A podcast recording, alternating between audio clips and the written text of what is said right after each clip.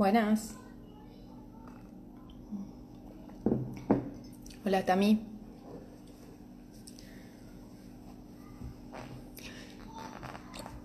Bueno, y voy a esperar. Hola, mami. Voy a esperar a que se conecte Mica. Así empezamos el vivo con Diagnóstico Maipú. Y hablamos un poco de cómo manejamos el embarazo en, en pandemia. A ver, ahí está Mica. Perfecto. A ver si ahora aparece Mica. Ahí nos estuvieron igual haciendo varias preguntas. Así que tenemos ahí. Hola, Mica. ¿Qué tal? ¿Cómo va? ¿Todo bien? Todo bien, por suerte. ¿Se escucha bien? Sí, yo te escucho perfecto. ¿Vos a mí? Perfecto, buenísimo, buenísimo, Bueno, genial. Ahí, ¿Qué tema? Sí, ahora me presento, soy Micaela Fiotti, coordinadora de comunicación, porque ahora se empezaron a enganchar todos los desde la cuenta de Diagnóstico Maipú. Eh, vamos a hablar un poco de, de- de todo esto que está pasando de- del embarazo durante la cuarentena, durante la pandemia.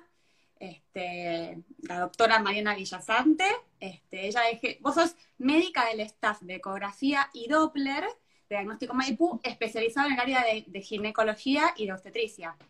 Sí, claro. Soy obstetra también. Entonces tengo el plus por ahí. Claro, perfecto, La perfecto. obstétrica. Sí. Bueno, buenísimo.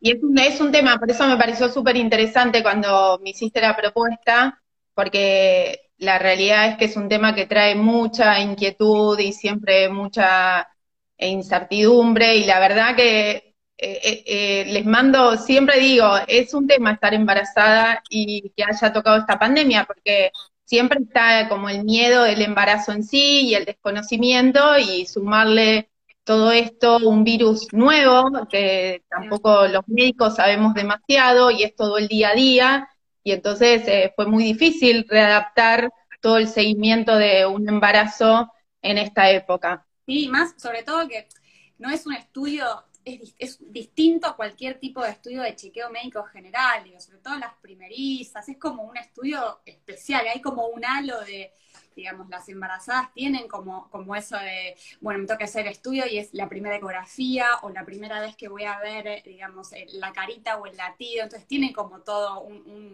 un pasaje Exacto, tiene todo el desconocimiento y, y- y la magia también de, en el caso de las primerizas, y creo que tiene más miedo en las que ya tienen hijos, porque ya cuando transitaste un embarazo empezás a tomar como más eh, conocimiento y entonces te agarra más miedo. Siempre tiene más miedo la que ya tuvo que la que, como que la primera vez también uno no sabe, Ah, no entonces... sabes lo que te espera, entonces, claro, Claro. ante lo No desconocido, claro, total. Exacto. total. Entonces, eh, es tal cual, y entonces eh, de pronto aparece todo esto, los estudios cambian, eh, aparece el miedo, eh, entonces es, bueno, ¿qué estudios me tengo que hacer? ¿Qué no? ¿Qué tengo que preguntar? El tema también de la ecografía es, eh, es muy difícil el acompañamiento, entonces, tal cual, como vos decís, la dinámica se modificó. Eh, entonces, eh, bueno, a- ver, uno como médico y también a partir del lugar donde trabaja, que en este caso es Diagnóstico Maipú, en principio fue modificar todo desde una infraestructura y desde un lugar que se haga seguro para la embarazada. Eh, yo quería como remarcar un poco, Mica, eh, eh, a ver, no se sabe específicamente que la embarazada tenga mayor riesgo a otra Esa- persona. Esa es No una de las preguntas, nosotros fuimos recibiendo con, con- con la gente que se inscribió y por mail, y también vamos a leer preguntas que nos hagan en vivo, pero una de las preguntas eh, eh, que, que más nos, que más nos hicieron para, para ir eh, viendo con antelación algunos temas es esto de, de- de qué, qué posibilidad de contagio hay y cuál es el riesgo para la embarazada de, de tener COVID. Claro, exacto. Eh, La realidad es que hasta el día de hoy, por eso vuelvo a hacer hincapié en que es un virus que, más allá de que es conocido y que haya tenido una mutación, es un virus nuevo. Y en el transcurso de esta pandemia es como que día a día se van modificando cosas y todos fuimos trabajando sobre la marcha de eso. Entonces, eh, la realidad es que hasta el día de hoy no se sabe que la embarazada tenga más riesgo que otra persona a poder eh, infectarse por COVID. Pero como todo, la embarazada eh, es un, está inmunodeprimida. Entonces, como todo inmunodeprimido, necesita un cuidado mayor, pero no puntualmente que tenga más riesgo.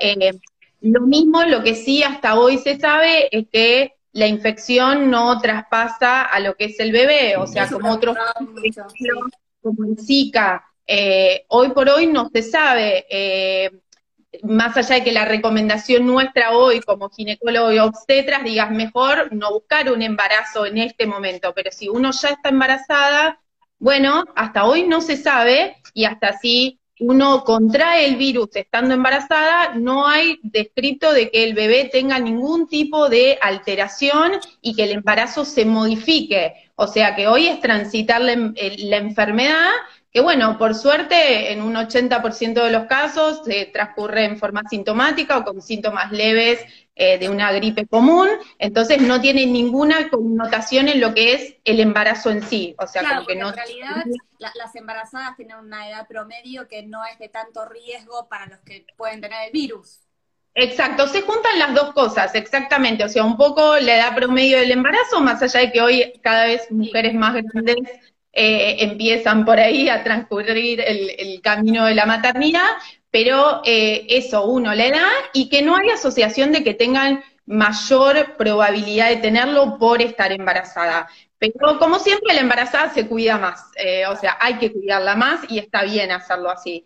Entonces, hay recaudos que son, a ver, una de las preguntas que habíamos un poco hablado era el tema de em, qué controles me tengo que hacer. A ver, importante. La realidad es que, más las primerizas, eh, las embarazadas se hacen muchas ecografías, o sea, es como que les gusta, cada consulta que van, bueno, y, me, y, doctora, y entonces, entonces controló. En situación de pandemia, uno lo que trata es que se hagan los estudios que no pueden dejar de hacerse. Entonces, ecografía transvaginal de diagnóstico, ¿sí? O sea, la primera ecografía, eh, y una vez ya con diagnóstico de embarazo, sí o sí no puede faltar. La ecografía de la semana 11-14, o sea, la que es la de el screening de alteraciones cromosómicas o screening de preeclampsia, que es todo lo de presión alta, eh, el scan fetal que se hace, el morfológico que se hace en semana 20-24, y eh, una ecografía entre la 30 y la 34, que es la que se hace más que nada para desarrollo, eh, eh, para ver cómo estuvo todo el desarrollo del bebé, que claramente en general sea con un Doppler y es todo el funcionamiento de lo que es placenta, ¿sí? líquido amniótico. Entonces son cuatro estudios que no pueden eh, faltar. Eh, transvaginal, 11-14, 20-24, 30-34. Eso en un embarazo de bajo riesgo. ¿Qué pasa con los embarazos que son, que tienen o hipertensión o digamos con, digamos con mujeres que tienen antecedentes de hipertensión o justo les, pasa que les agarra todo lo que es diabetes gestacional o tienen alguna enfermedad crónica detrás y quizás necesitan hacerse un estudio más seguido? Claro, los estudios que yo recién nombré son estudios en, en el caso de un embarazo de bajo riesgo, o sea, eh, un embarazo de una eh, paciente que no tiene patologías preexistentes. Cuando la paciente tiene patologías previas, como una paciente hipertensa, diabética, con una enfermedad autoinmune, sí, que ya conforma lo que es un embarazo de alto riesgo, o que se le asocie la patología al embarazo, o sea, hipertensión en el embarazo, diabetes gestacional, una colestasis, eso está sujeto a lo que el obstetra indique. O sea, uno tiene que seguir la rutina que el médico indica. Por eso, también como eh, algo que tenemos que remarcar es que la paciente no debe dejar de hacer sus controles obstétricos.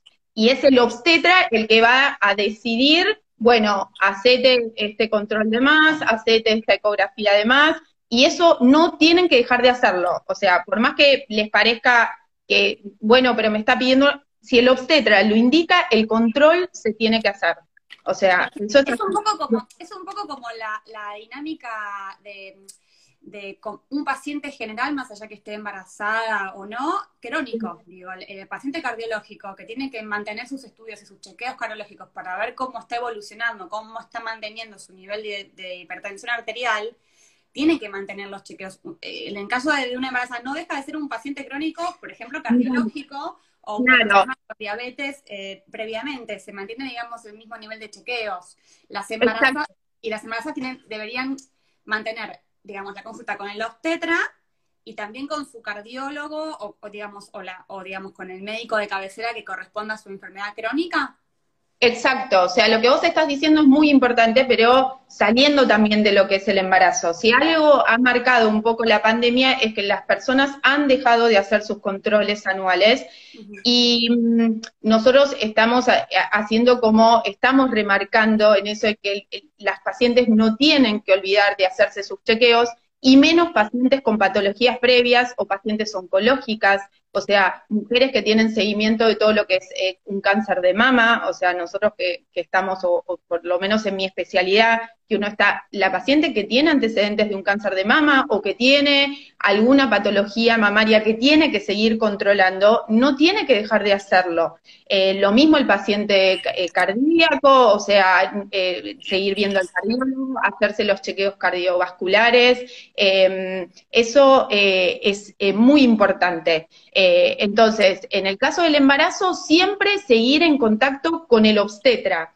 Eh, y también a veces se juntan, a ver, porque también puede pasar que a una embarazada comience a tener síntomas respiratorios. Entonces uno dice, uy, ¿qué hago? Eh, ¿No? Porque eso es como lo más común. Bueno, siempre la orientación es al obstetra. O sea, siempre contactarse primero con el obstetra y él es el que va a guiar si es un síntoma que tiene que ser visto por un médico clínico, por, por algo o si es puntual del embarazo. Porque también lo que ha pasado es que hay embarazadas que han dejado de consultar, ¿sí? Por miedo a tener que, entonces, eh, se encontraron un día la presión alta y no, no asistieron o no se lo comentaron al obstetra, eh, disminuyeron los movimientos fetales y no lo comentaron, eh, tuvieron una pérdida de líquido y frente al miedo, bueno, mejor, entonces eso no puede dejarse como escapar.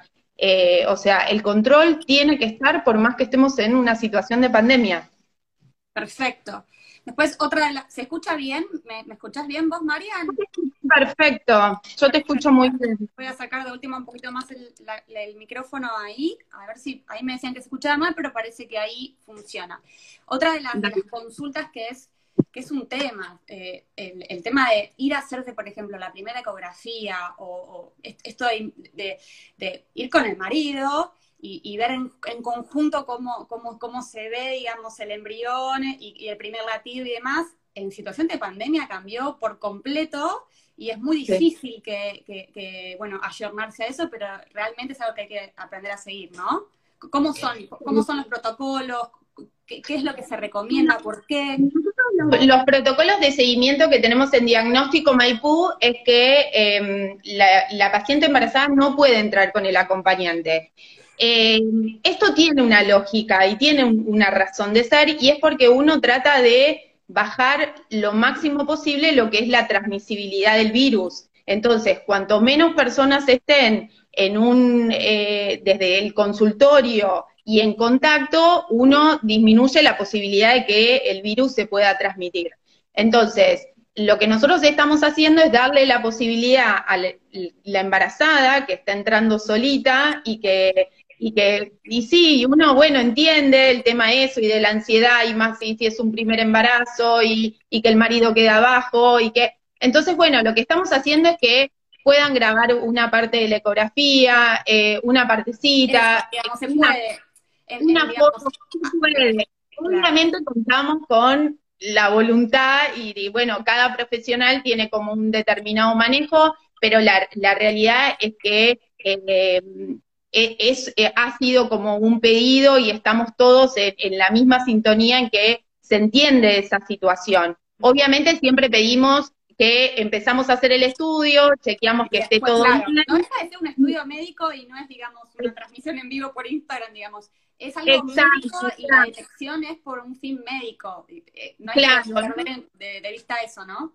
Exacto, no, no, perder como eh, lo que vos dijiste, que es muy importante, que es un estudio médico. Eh, Diagnóstico Maipú tiene un servicio muy fuerte en lo que es eh, todo lo que es medicina fetal y la realidad se toma con mucha seriedad todos los estudios que hacemos. Entonces, nosotros siempre hablamos también por eso el tema de las fotos y los videos, pero más en este contexto es como que nadie va a dejar de dejarte que vos te lleves el videíto. Sí, lo que eh, tratamos que no, bueno, la videollamada, eh, en el momento el marido online. Mm, eh, en, el medio, en el medio hay un médico como vos eh, digamos, tratando de detectar si puede encontrar una imagen de ultrasonido, eh, no sé, cómo fluye la sangre, es, muy específico. Es, muy específico, pero eh, se está pudiendo hacer y en general, o sea, no, no ha habido problemas con eso, entonces todas se van, pero bueno, la, la, a ver, la explicación de por qué no entra el acompañante es por eso, no es porque a veces uno dice, bueno, pero ¿qué cuesta? es solo el marido. Pero bueno, es cuidarnos un poco entre todos, o sea, la realidad es que todos estamos tratando de mantener, eh, a ver, uno está muy cansado de esta cuarentena y eso es real y nos está pasando a todos, pero no hay que perder como la premisa básica que es el lavado de manos, el distanciamiento social. Entonces, bueno, parte de eso es que la paciente entre solita, sin eh, La, la, paciente embarazada se la considera de, riesgo para todo lo que es el tema del coronavirus. Y nosotros en Maipú tenemos, trabajamos con todo, digamos, lo que son los grupos de riesgo, los adultos mayores, las personas con enfermedades crónicas y las embarazadas.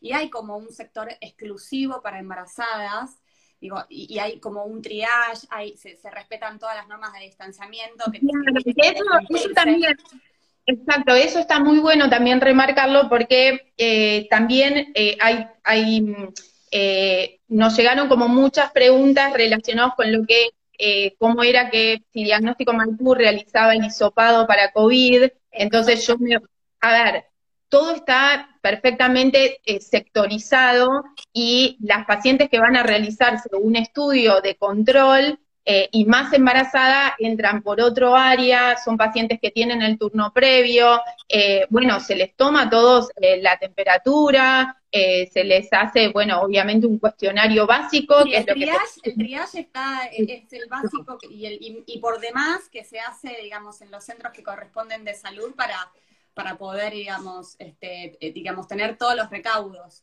De hecho, lo que hace de más, creo que somos una de las pocas eh, instituciones que tienen todas las sedes, los separadores de policarbonato, hasta cuando te sentás eh, en, el asiento, con las separaciones de dos asientos.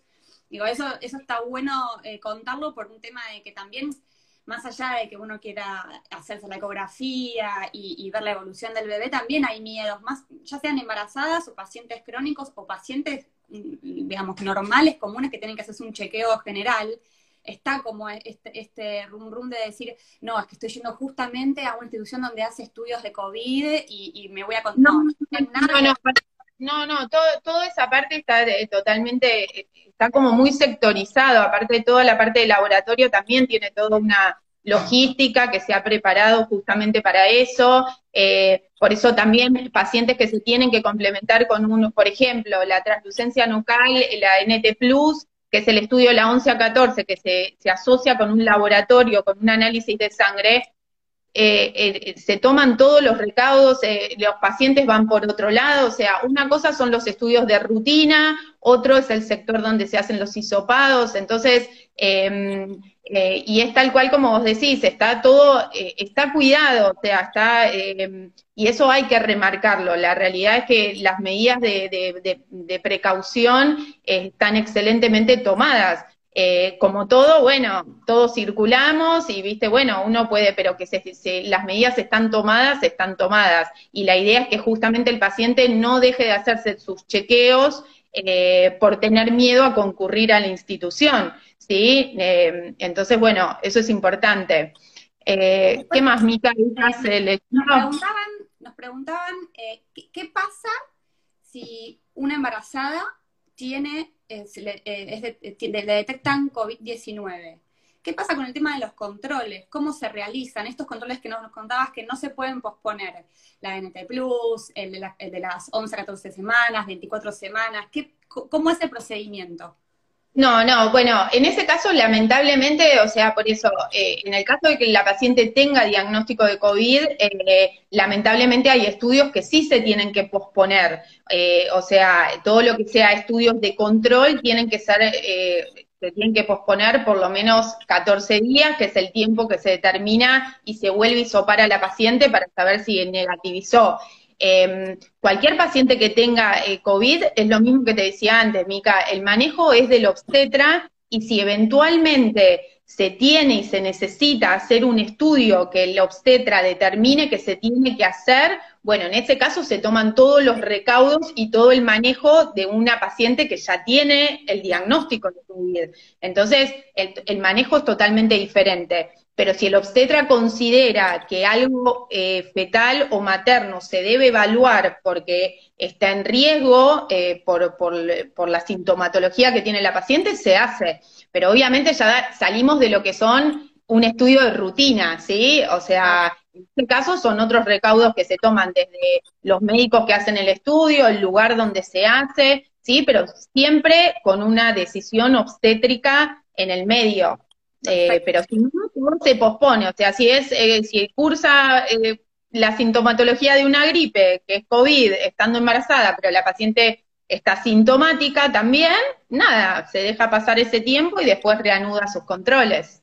Y, te hago una consulta en cuanto a que también nos preguntaban mucho, que, ¿cuál es el riesgo?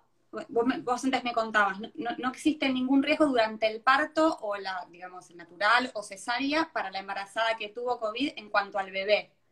Mm. No representa ningún tipo de riesgo. Hasta el momento no, no, está claro, hasta el momento no se, no se sabe, o sea, no, no hay estudios, no hay casos que, en donde haya habido alguna afectación eh, del bebé en mamás que han eh, tenido COVID durante eh, su embarazo. Y, y, mamás que son COVID positivos y tienen su bebé, hasta no está tampoco eh, prohibido, eh, no está inhibida la lactancia, la mamá puede amamantar este bebé, por eso no, eh, no hay tampoco transmisibilidad del virus a, través de la, de, la leche materna. Claro, que Esto son los recaudos cuando llegan a la, cuando se vuelve para casa y, No, no, no, la, la, paciente puede seguir amamantando, obviamente en ese contacto del amamantamiento es donde puede estar el contagio hacia el bebé, entonces, sí se toma recaudo de que, bueno, obviamente la mamá tiene que amamantar eh, con su mascarilla, tomando los recaudos, el lavado de manos. Hay muchas mamás que prefieren directamente, eso sí ha pasado, sacarse la leche y que otra persona se lo dé al bebé con biberón, ¿viste? Eso sí, em, pero no hay hasta el momento eh, descrito alguna afectación o que algún bebé haya nacido con alguna patología asociada a mamá infectada por COVID. Eso hasta el momento no hay nada. Acá eh, Celeste nos pregunta en qué estudio se detecta la diabetes gestacional. No, el estudio, el estudio de la diabetes gestacional se hace por un estudio que es eh, de sangre, eh, o sea que combina lo que es el testeo de la glucosa en ayuno con después una prueba de tolerancia a la glucosa. Será un líquido azucarado y a los 120 minutos se vuelve a sacar sangre para ver cómo la mamá toleró eso. Eh, se hace a partir de la semana 24 de gestación. Em, son estudios que en un primer momento, a ver, se dejó de hacer como todo eso. Las primeras, más que nada, el, el, primer periodo que tuvimos de cuarentena, sí es verdad que hay muchos estudios que se dejaron de hacer porque justamente no se sabía si había riesgo, entonces se, eh, prefería que la paciente no... Porque, en el estudio de, la curva de glucosa, tenés que tomar un líquido, que eso implica sacarte el barbijo, estar como esperando durante mucho tiempo en la sala de espera o dentro de la institución, y digamos, era como un riesgo, pero actualmente se está haciendo sin problema. Exacto, pero hoy, eh, o sea, hoy está, eh, hoy está, eh, hoy se hace y se toman todos los recaudos y la paciente se puede hacer la prueba sin ningún tipo de problema, ¿sí? Em, ¿Qué más, Mica? Nos preguntaban en cuanto recién, en cuanto a los análisis de sangre. Lo mismo, digo, si, si hay determinados estudios que por ecografía no se pueden perder, que son los, que mencionaste al principio de la charla, que son los, de las primeras semanas y demás, de, sangre de laboratorio, ¿cuáles son los que, digamos, que podría llegar a posponerse y, cuáles no? Eh, a ver, la realidad es que el, sistema eh, o el cronograma que tiene, eh, por eso depende mucho de, primero, si es un embarazo de bajo riesgo o es un embarazo con una de, alto riesgo, con alguna patología concomitante. si es un embarazo de bajo riesgo, la realidad es que se hace un laboratorio en cada trimestre, urocultivo, que es muy importante, o sea, la parte, te diría que tiene mucho más importante por el tema de las bacteriurias asintomáticas, que es muy frecuente en la embarazada, que tenga infecciones urinarias asintomáticas. Entonces, eh, eh, entonces se hace un laboratorio por, trimestre con el urocultivo. Em, y después hay puntuales, bueno, el hisopado para el estreptococo en, semana 34, 35, son todas cosas que va guiando el obstetra. Ahora, si es una paciente hipertensa, que toma medicación, una paciente diabética que eh, tiene manejo de insulina, eh, una paciente con colestasis y uno tiene que testear o ir siguiendo sus eh, ácidos biliares, eso es lo mismo. Si el obstetra considera que hay que seguirlo con la frecuencia con que se hace sin haber una pandemia, se hace. o sea, se toma... lo decide en cada caso el obstetra que corresponde y digamos ahí no se puede decir, no, lo pospongo. No, no, no. Si el, si el obstetra considera que hay que hacerlo, eh, se hace. Y, lo importante justamente es, eh, es eso. Eh, es que la paciente no pierda como de vista el, el, cuidado y la indicación médica y que no deje de consultar al obstetra frente a algún cambio que pueda tener por miedo, uy, si me dice entonces que vaya a un agua, bueno, si, si vos tenés un síntoma ni hablar. Acá nos, preguntan, que está muy buena la pregunta, eh, en el contexto de COVID, ¿qué cuidados debe tomar mi marido que sale a trabajar y vuelve a casa todos los días? Hay, ¿Hay recaudos especiales que tiene que tomar al estar embarazada en, la casa o son los mismos? a ver, eh, volvemos, claro, volvemos un poco al, como al comienzo de, la, de la charla. Eh, eh, la embarazada es una, es una paciente de alto riesgo por el, eh, eh, a ver, es una paciente de alto riesgo en, no por el hecho de que tenga mayor riesgo, ¿sí? Pero como todo, se tienen que tomar mayores recaudos porque la embarazada tiene una inmunosupresión por el solo hecho de estar embarazada, entonces es más propensa a tener todo, cualquier tipo de infección. Más allá de que no está visto que hoy la embarazada tenga más posibilidad de tener COVID que una mujer no embarazada. Ahora, ¿cuáles son los recaudos? Y bueno, si la persona sale y también depende de qué trabajo hace el marido, porque también hay maridos que tienen profesiones que también eh, tienen más riesgo de poner contagio a un marido que no lo tenga. Pero a ver, Mica, básicamente es el cuidado de eh, dejarlos la ropa, los zapatos, higienizarse, bañarse, lavado de manos antes que nada, o sea, sin hacer nada uno se lava las manos y después, bueno, tomar todo, si es, un, si es una persona que está en un trabajo de riesgo, bueno, ahí se, se contemplará eventualmente que tengan eh, dormir en diferentes eh, habitaciones, tener un aislamiento en la misma, en la misma casa, ¿entendés? Pero eso depende mucho de la profesión que tiene el marido. Pero si no, Sí. Y así como, como son los recaudos que, que, tiene, que tienen, digamos, dentro del ambiente de, la casa familiar, ¿cuáles son los recaudos que ustedes, como médicos de staff, toman a la hora de atender a los pacientes? ¿Cuáles son los elementos de protección personal? ¿Cómo, cómo es el ingreso a, la, a, sede? Claro, nosotros básicamente, eh, o sea, algo muy importante es que a partir de que sucedió todo esto, tenemos eh, mayor eh, tiempo entre un paciente y otro. Eso es lo primero que se ha... Eh, los turnos para que no haya mucha gente esperando. para, permitirnos tanto, a ver, esto es un cuidado mutuo, es el, el cuidado hacia el paciente y el cuidado hacia el profesional.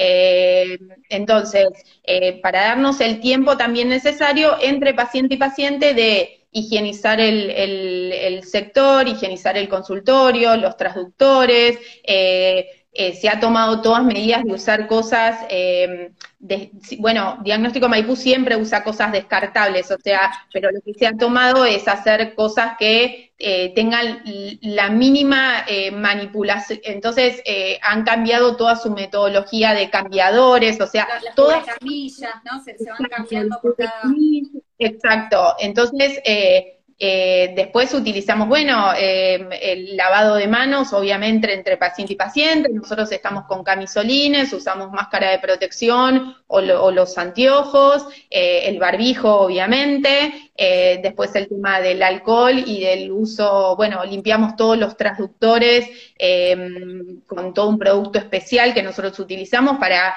limpiar desde el, el, ecógrafo, los transductores, camilla, Em, y bueno, y después obviamente es un poco, depende de cada profesional en el manejo. Yo en general siempre trato, entran y le digo, ¿querés aprovechar? Pasas al baño, tenés el baño cerca, te lavas las manos, porque también la paciente vino de estar eh, haciendo cosas con sus manos y también eso es tranquilidad porque arranca como la ecografía con tus manitos limpias. ¿Y, ustedes qué, elementos de protección personal usan? ¿Usan mascarillas? ¿Usan barbijo? Sí, eso depende un poco del, del, profesional, de, como todo, es qué te resulta a vos más eh, cómodo y más práctico. Eh, entonces, eh, bueno, que eso también fue todo una adaptación para nosotros, porque el tema de tener una mascarilla o, utilizar el tema de, los, de, las, de las antiparras, de las gafas, también es el acostumbrar a tu ojo al ecógrafo, pero bueno, básicamente nosotros tenemos siempre el, tema del guardapolvo en la institución, arriba nos ponemos un camisolín que es descartable, el barbijo y después, bueno, hay médicos que usan máscara y gafas, hay otros que usan solo gafas o solo, o solo la máscara. Em, eso es básicamente nuestro equipo de trabajo diario. Después acá nos preguntaban, eh, hola, estoy de dos meses y medio, ¿cuál sería la ecografía que tengo que hacerme para saber si está bien el bebé o dentro de cuánto tiempo me tendría que hacer? Eh, si está dentro de, eh, eh, bueno, dos meses y medio aproximadamente son ocho, ocho semanas, nueve semanas. la ecografía que sí se tiene que hacer es la de la 11-14, a la que le tocaría. La que no puede posponer, digamos. La que no puede posponer es la que se hace entre la semana 11 y 14, que es la translucencia nucal y todo el screening de alteraciones cromosómicas. Perfecto. ¿Y el, el, envío de resultados se hace, digamos, vía mail? y se van a tener que volver a buscar o se entrega en el momento. ¿Cómo es el? Los, estudios, los, estamos entregando en el momento. Eh, únicamente el que nos entrega es el, en el caso de la ecografía de la NT Plus, o sea, lo que es la ecografía 1114, no se entrega por un tema de que no es un estudio que está finalizado, porque necesitamos el complemento de lo que es eh, la parte de los resultados hormonales. Em, pero si no, todo estudio, o sea, todo lo que es ecografía eh, se está entregando en el momento, o sea, el paciente finaliza el estudio, eh, nosotros lo informamos y en el, al ratito las asistentes le entregan al paciente el estudio, justamente para que no tengan que volver, más allá de que los resultados están por web también, o sea, los pueden... En el portal médicos de la web y también ingresan por mail y desde la aplicación mobile. Eh, claro, comunicación tengo que mandar todo, todas las, formas de ingreso. Em, acá preguntan qué protocolo, si hay protocolo nuevo eh, durante el parto, si, cambió algo antes y, digamos, durante eh, la cuarentena y la pandemia, tanto en como, como en parto natural. ¿Tienen que llevar barbijo? ¿Cómo es? Sí, sí. Em, la realidad lo que se hace, bueno, obviamente se han agilizado como los tiempos. Eh, si, si todo fue en, condiciones normales, sí lo que se están son se dan altas eh, con anterioridad, o sea, un parto 24 horas, una cesárea 48 horas. Eh, eh, no más, eh, obviamente mientras mamá y bebé estén bien como para irse de alta, eh, únicamente puede entrar un solo familiar, acompañante, el marido, no se ha, no se ha prohibido nunca. Eso es la que una vez que terminó el parto, digamos, en las visitas no, no, no, no. El, marido puede presenciar tanto el parto como la cesárea. Eso nunca dejó de. Y se mantiene igual. No, no, se cambió. distinto a lo que es un, estudio de ecografía que es de chequeo y control de, rutina, de rutina digamos. el acompañamiento del hombre está, del marido está, digamos, en el, en el protocolo. Exacto. Acá siempre por eso hacemos un poquito la salvedad porque, a ver, eh, se mezclan un poco como los conceptos y entonces, bueno, pero entonces en la ecografía o el tema del, parto respetado, no, no, son como todas cosas diferentes. Sí, se un poco todo. Exacto. Eh, la realidad es que, eh, insisto en que el tema de la ecografía se hace por un tema de disminuir la posibilidad de transmisibilidad del virus. Entonces se trata de que a un estudio ecográfico entre la menos gente posible, pero para un tema de cuidados entre todos.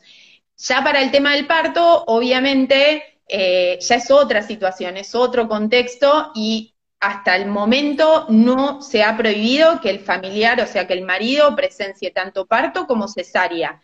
Eh, sí, obviamente se toman todos los recaudos previos, obviamente el padre entra con barbijo, la mamá también está con barbijo durante el parto y durante la cesárea.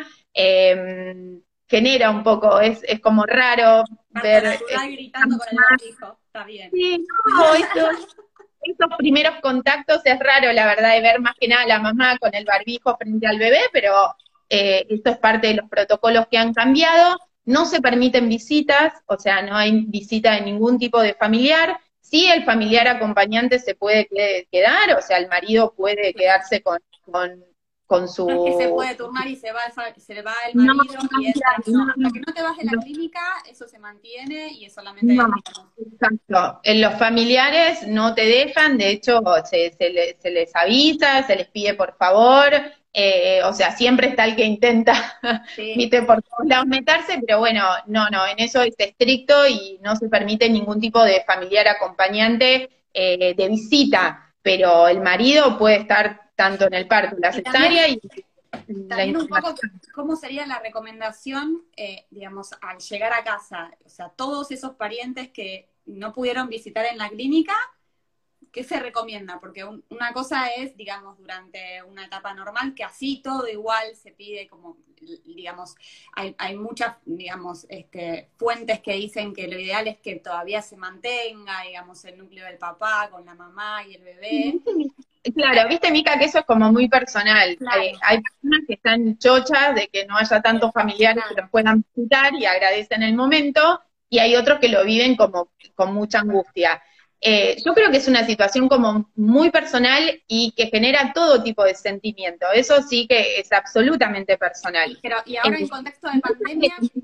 Es que uno no vea a los familiares eh, una vez que sale del sanatorio, porque también ahí tenés que empezar a cuidar a la puérpera, eh, que si hay mujer que empieza a tener más riesgo, es la mujer puérpera, eh, y, donde ahí sí puede tener un riesgo el bebé, porque el, bebé hasta puede estar contagiado y ser asintomático y empezar una cadena de contagios. Entonces, la recomendación es que los familiares no vean. La cuarentena se mantiene igual, digo, eh, que la cuarentena se mantenga, que bueno, pero por eso te digo, eso es muy personal y uno después sabrá cuál es su núcleo familiar y también por eso eso depende de cada familia, porque eh, si nadie de la familia sale, los abuelos, bueno, eso por eso te digo, pero la recomendación es que no se haga como una vida fuera de lo que son eh, los protocolos generales, claro. de la cuarentena, exacto.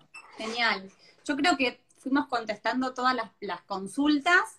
Este, hablamos un poco de, todo lo que se tiene que mantener, digamos, en protocolos de seguridad al ingreso de los pacientes, tanto en cuanto a los, cuidados que, tienen ustedes los médicos para atender a las embarazadas.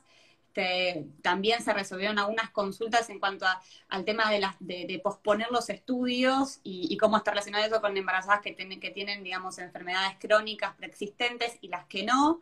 Este, creo que, no quedó, no quedó nada. Igualmente, si te parece, Mariana, nosotros lo que hacemos es después, si surgen preguntas, nos la mandan a, digamos, por mensaje privado al, digamos, al perfil de Maipú y hacemos unas stories con preguntas y respuestas.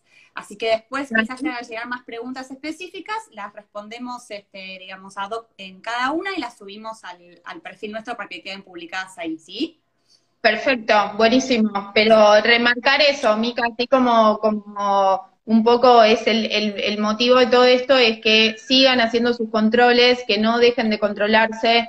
Lo mismo, por favor, todo lo que sea estudios, a ver, desde mi área por ahí es el, el tema ginecológico y, mamario, que tanto nos importa realmente no dejar de, de, siempre, por lo menos consultárselo a su ginecólogo, o sea, como que la inquietud trasladala, pero que no el miedo haga que, bueno, no hago ningún tipo de consulta. Pasa o sea, también mucho esto de que, de que uno siempre ve a los obstetras recontra ocupados, que, viste, como que, como que están con mucha cosa y decís, ay, ¿seré la, la, embarazada pesada que pregunta cada, nada, cosas mínimas? Nada, la, idea es que no, la idea es que cada consulta de inquietud que tenga para, para la persona es importante, si es importante para la persona, es que lo hable y lo charle. Mira, yo creo que en general, claro, siempre los obstetras, o por lo menos desde mi lado, yo siempre digo que prefiero que me pregunten a que se queden en la incertidumbre y tomen decisiones que después son una complicación para mí. Entonces, mejor la pregunta que a vos te suene que es pesada y, y nada, y si es una nada, quedará en el, no te preocupes, no te hagas nada, pero si realmente termina siendo algo que requiere mayor atención, siempre es mejor la vale consulta. la pena preguntar, perfecto, buenísimo, nos quedamos con eso entonces. Muchísimas gracias, doctora, una genia. Y van a quedar eh, respondidas el resto de las, de las consultas que nos hagan en preguntas destacadas. Y este video, ahora la doctora lo descarga y queda guardado en nuestro IGTV para que lo puedan ver cuando quieran. Así que millones de gracias. Y nada, Mica, Bueno, un beso grande. Adiós, nos vemos. Gracias por el tiempo. No, de nada. Beso.